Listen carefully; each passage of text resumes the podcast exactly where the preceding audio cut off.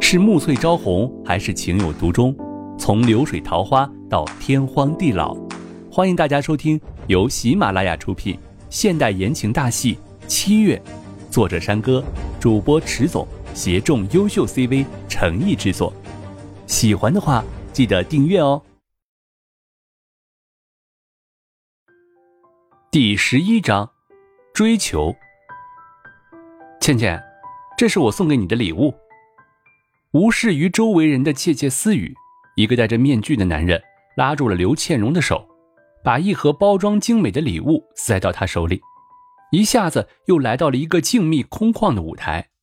冷清的夜空中，如水般的音乐像是空谷回声。一架水晶钢琴在灯光师的照顾下出现在了舞台上。只见一个身着燕尾服的男子坐在钢琴前，温柔的弹奏。一下子回到了大学，一下子又看到了陈娇娇在大发脾气，好忙碌的事。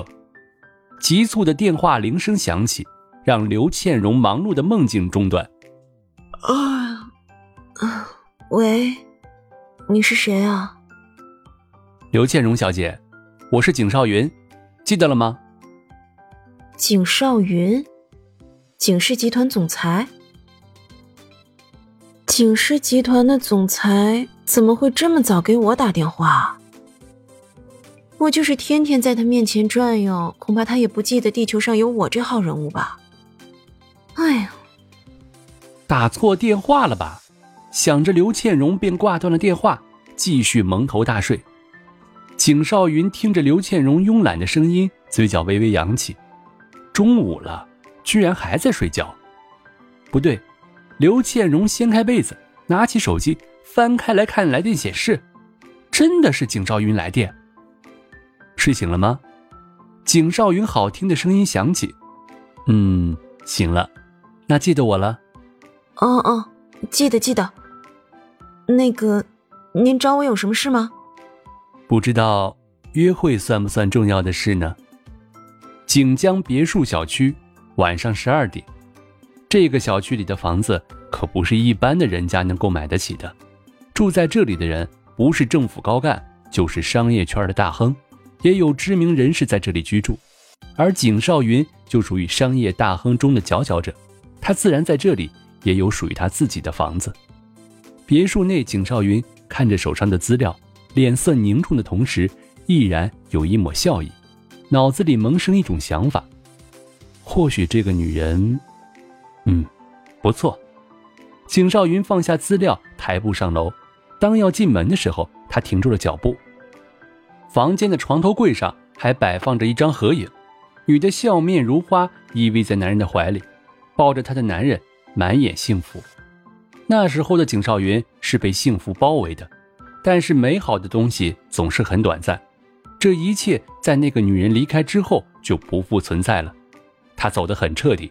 打碎了他对幸福的所有幻想，只留下一段美好的记忆，让他饱受折磨。景少云看着照片中的女人，心底痛楚。琳琳，你真的很残忍。他拿起相框扔到了垃圾桶里。该结束了，所有的痛苦都和这个相框全部扔掉，至少不要再触景生情，饱受折磨。躺在床上。景少云脑子里一闪而过刘倩蓉的样子，她确实不错，有了她，或许就不会这么孤单了。另一边，刘倩蓉的情况也好不到哪里去。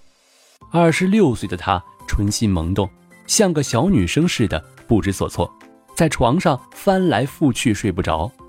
刘倩蓉很喜欢在寂静的夜里听着雨声，滴答，滴答，慢慢入眠。今晚。越听心越乱，脑子里总是乱哄哄的。刘倩蓉拿出了电话，打给了她唯一的好朋友陈娇娇。西餐厅内，不好意思，我们来晚了。景少云起身说道：“呃，这是我的好朋友陈娇娇。我也刚到。你好，我是景少云。这个男人五官端正，长相俊美，有礼貌，谦和。”这是陈娇娇对景少云的第一印象，还不错，八十分。不过这个人好眼熟，想不起来在在哪里见过。不知道景先生家里是做什么的？娇娇，刘倩蓉拉了拉陈娇娇的袖子，刘倩蓉的小动作全被景少云看在了眼里。这个女人越发有趣了。家父是个个体户，我现在在帮家里做事。那么景先生对我们倩倩是以什么态度在交往呢？娇娇，我们没有交往。刘倩蓉满脸通红的说道。哎，好囧啊！早知道不让娇娇来了。景少云看了看刘倩蓉，认真道：“我喜欢倩蓉，并且真心想和她交往。”刘倩蓉抬头看着对面的男人，心跳快的呼吸困难。陈娇娇看着刘倩蓉的样子，就知道她任务完成，可以功成身退了。真是女大不中留啊！特意的看了一下时间，说道：“倩倩，时间不早了。”我今早接到通知，下午我还要去接班，我先走了啊。说着，陈娇娇拎起包包就走了。这个娇娇，她走了，我说什么呀？好尴尬呀！倩倩，啊？刘倩蓉抬头看着景少云，怎么了？不舒服吗？那个，你刚才说的是真的吗？我刚才说什么了？景少云坏笑的看着刘倩蓉。呃，没，没什么。刘倩蓉心里苦闷，我怎么变成结巴了？不愿做我女朋友？啊，没有。刘倩蓉反驳道：“哦，那就是愿意了。”